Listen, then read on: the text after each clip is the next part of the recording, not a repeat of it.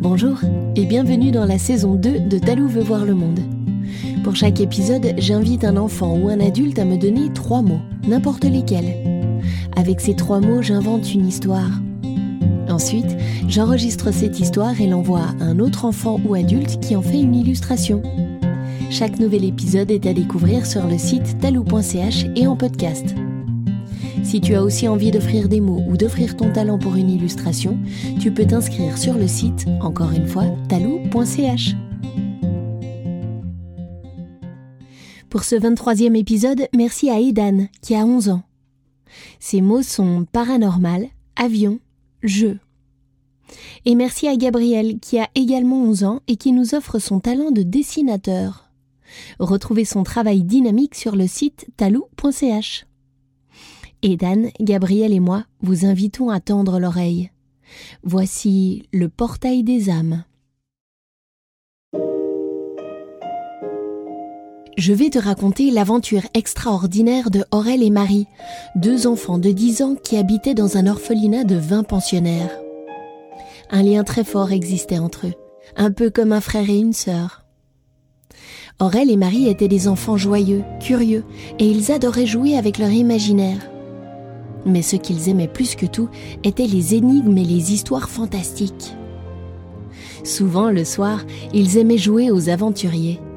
Ils prenaient une lampe de poche, un sac à dos avec une couverture, des jeux et des friandises, et ils partaient comme des fugitifs au milieu de la nuit, dans la grange d'à côté ou au fond du jardin, pour profiter de jouer avec les mystères de la nuit.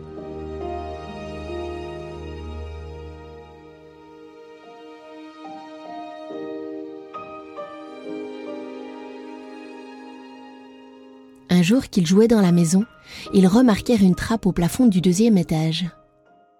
Instantanément, la trappe piqua leur curiosité et ils décidèrent dès la nuit suivante d'aller voir ce qu'il y avait derrière.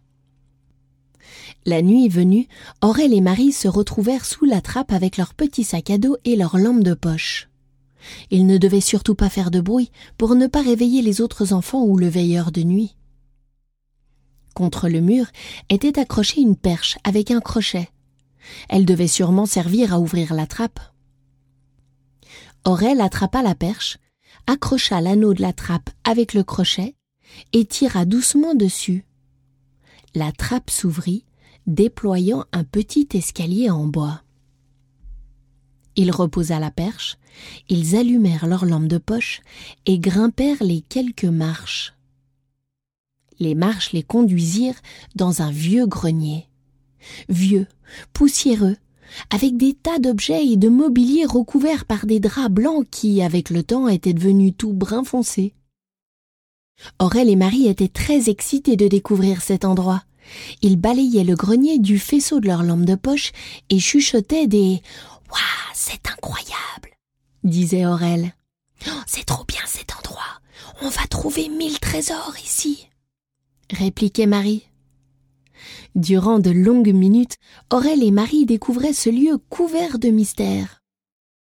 Ils soulevaient quelques draps, ce qui faisait voler la poussière dans tous les sens.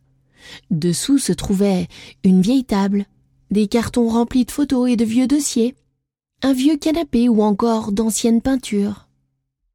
Et puis tout à coup, Marie souleva un drap sous lequel se trouvait une vieille malle.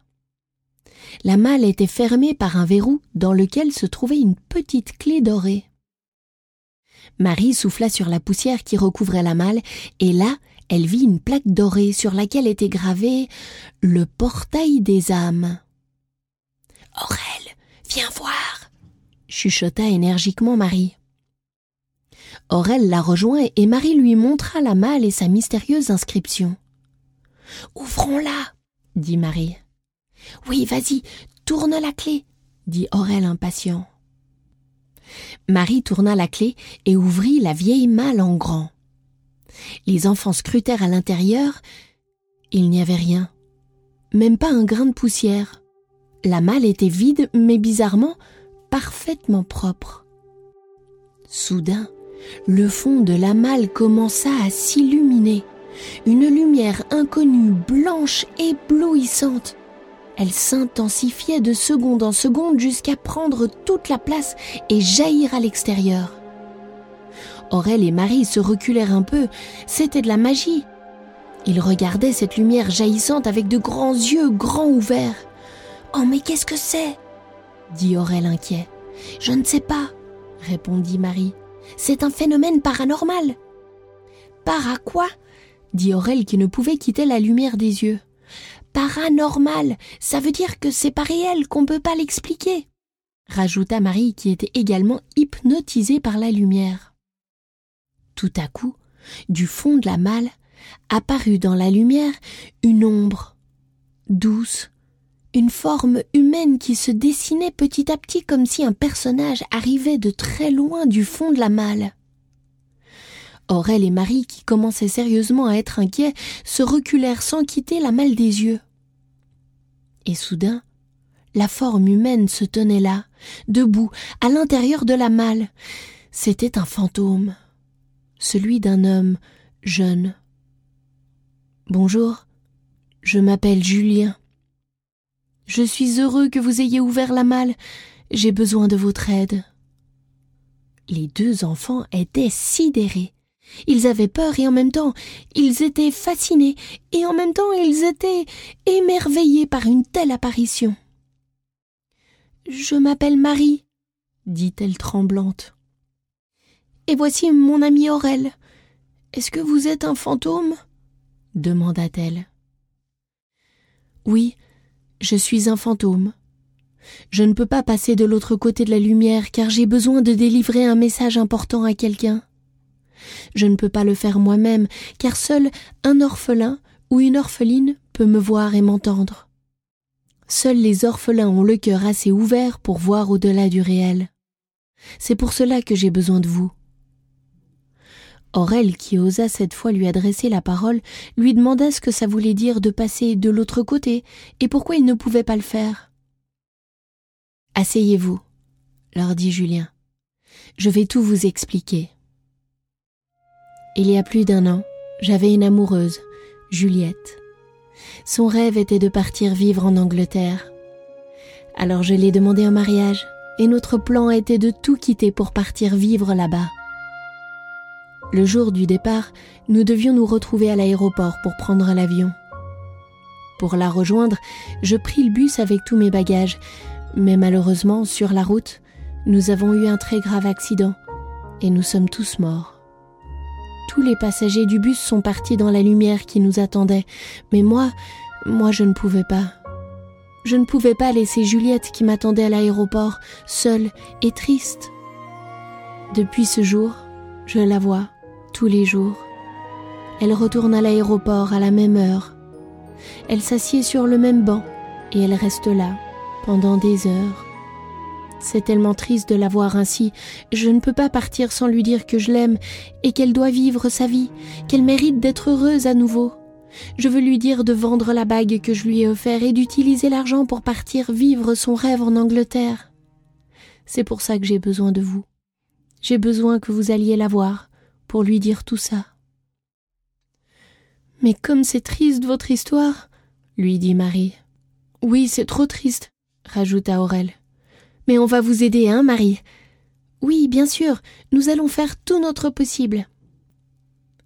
Julien, qui était très reconnaissant, leur indiqua à quelle heure elle allait à l'aéroport et sur quel banc elle s'asseyait. Le lendemain, les enfants suivirent les indications de Julien et allèrent à la rencontre de Juliette. Comme indiqué, elle était là, seule, à regarder sa bague tristement. Les enfants s'approchèrent et Aurel prit la parole en premier. Bonjour, je m'appelle Aurel et voici Marie. Nous avons rencontré Julien et il nous a demandé de vous délivrer un message. Quoi? leur dit Juliette désorientée.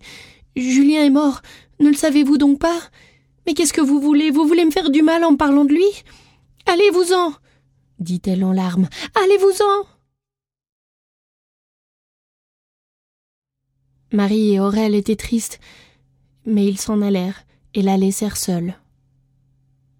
Le soir même, ils retournèrent dans le grenier. Ils ouvrirent la grande malle et Julien apparut. Alors, Vous lui avez délivré mon message Eh bien, non, pas vraiment, dit Aurel mal à l'aise. Elle croyait qu'on se moquait d'elle et elle nous a chassés. Elle est tellement triste, elle me brise le cœur. Oh, mais comment faire alors? Dit Julien désespéré. Ils restèrent là, les trois, en silence, à réfléchir. Puis tout à coup Aurel eut une idée. Et si vous nous disiez quelque chose que seul vous et Juliette savez Peut-être qu'elle nous croirait et nous écouterait? Oui, c'est une très bonne idée. Ça peut peut-être marcher, répondit Julien revigoré d'espoir. Il réfléchit quelques instants, puis il dit Nous avions un jeu entre nous. C'était notre petit secret. Ce jeu s'appelait le baiser caché. Chaque jour, nous devions nous embrasser dans un nouveau lieu. Nous avions décidé cette règle pour ne jamais oublier que l'amour est partout, dans tous les moments de la vie. Le lendemain, ils retournèrent à l'aéroport. Juliette était là, elle ne les vit pas arriver. Elle regardait sa bague tristement. Marie lui dit Julien nous a parlé du baiser caché. Alors Juliette releva la tête lentement. Elle les regarda. Des larmes coulaient de ses yeux. Alors Aurel continua. Nous avons rencontré le fantôme de Julien. Il nous a demandé de vous délivrer un message. Quoi? Je veux le voir dit Juliette excitée. Vous ne pouvez pas, répondit Marie. Seuls les orphelins le peuvent. Julien nous a demandé de vous dire qu'il vous aime. Il souhaiterait que vous soyez heureuse à nouveau. Il a dit que vous pouviez vendre la bague et avec l'argent, vous pourriez partir en Angleterre pour vivre votre rêve. Ce jour-là, Juliette, Marie et Aurel passèrent de nombreuses heures ensemble. Ils discutèrent énormément de l'amitié, de l'amour et de la vie. Les jours suivants, ils se retrouvaient encore, les trois sur le banc de l'aéroport. Juliette n'était plus triste, elle avait de nouveaux amis et de leur côté les enfants l'aimaient un peu plus chaque jour. Un jour, au bout de plusieurs semaines, Juliette arriva à l'aéroport avec une valise. Elle les informa qu'elle avait vendu la bague de Julien et que celle-ci valait une petite fortune. Alors elle avait désormais pas mal d'argent avec elle. Elle leur annonça qu'elle allait prendre l'avion le jour même pour l'Angleterre. Elle leur dit au revoir et leur fit à chacun sur la joue un baiser caché, en leur promettant de leur en envoyer d'autres chaque semaine par courrier. De son côté, Julien passa au travers de la lumière, le cœur léger et heureux. Il laissait ainsi derrière lui de l'amitié, de l'amour et de la vie.